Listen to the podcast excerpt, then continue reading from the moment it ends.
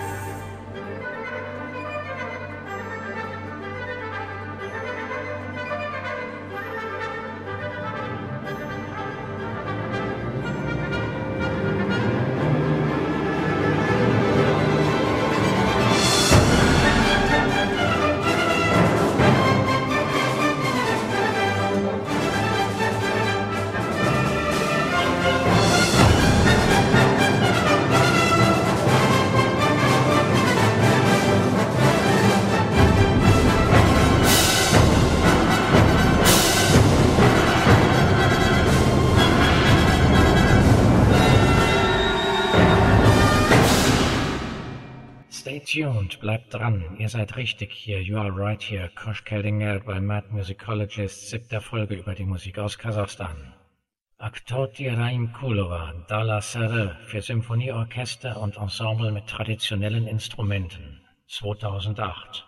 Das war eines der Stücke, die ich dort live kennenlernte, und das ist sicher ein guter Anfang gewesen, bevor ich euch erzähle, wie ich meinen sieben Jahre alten Traum erfüllen konnte. Aber erst mal ein paar Worte zum Stück.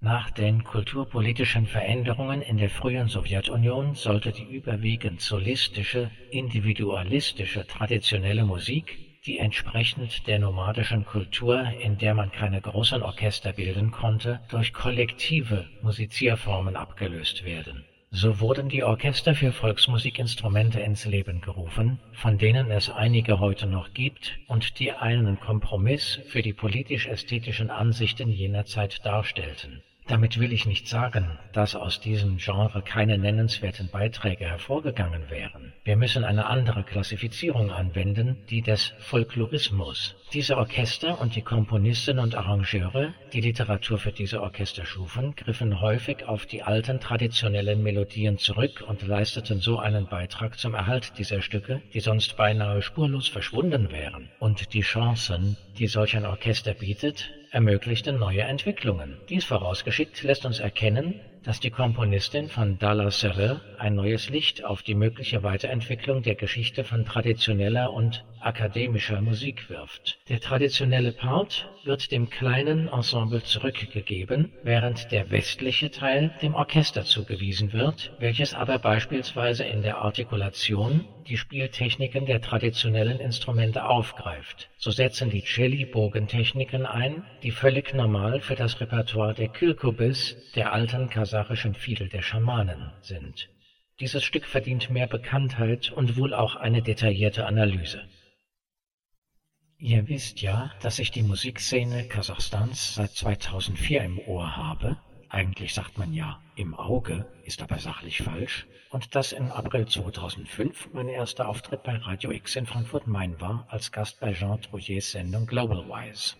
Da ich nicht genug bekommen konnte und natürlich auch an der klassischen Produktion interessiert war, führte mich meine Suche zum kasachischen Nationalkonservatorium Kurmrase in Almaty, dem ältesten und renommiertesten Institut seiner Art in ganz Zentralasien, also mailte ich dorthin. Man war dort zunächst überrascht, und bald entstanden mehrere Projekte, von denen mich eines mit Musikaufnahmen versorgte, ein anderes mit Noten. Daraus entstand die Idee, gemeinsam mit einer dortigen Musikwissenschaftlerin eine Musikgeschichte Kasachstans zu schreiben, mehrsprachig, und die Frage konnte nicht ausbleiben, was ich denn studiert hätte.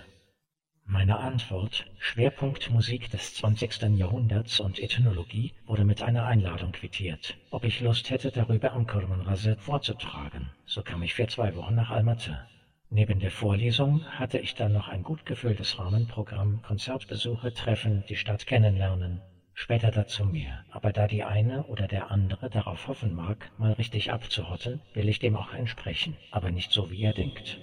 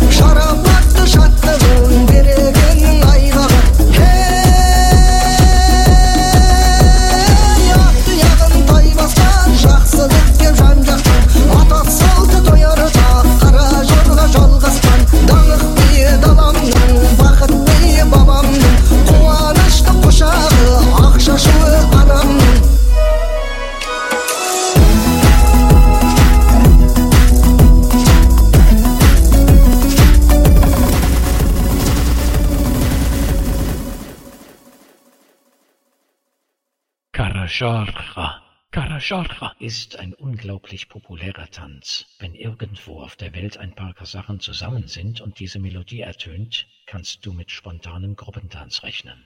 Die lange Pause seit der letzten Sendung habe ich schon teilweise erklärt. Aus der Zusammenarbeit mit der musikwissenschaftlichen Abteilung des kasachischen Nationalkonservatoriums Kurmanrase entstanden die diversen Projekte und der Vortragstrip. Die zwei spannendsten Wochen meines Lebens seit meinen Reisen nach Jamaika Anfang der 80er. Und als Lohn für eure Geduld gibt es neben etlichen Beispielen aus dem klassischen Genre des Landes natürlich auch einige Neuproduktionen aus dem Rock, aus der traditionellen Musik, auch aus dem Jazz habe ich noch etwas nachzuliefern. Doch hier ein für Kasachstan neuer Trend. Elektronika meets Traditional.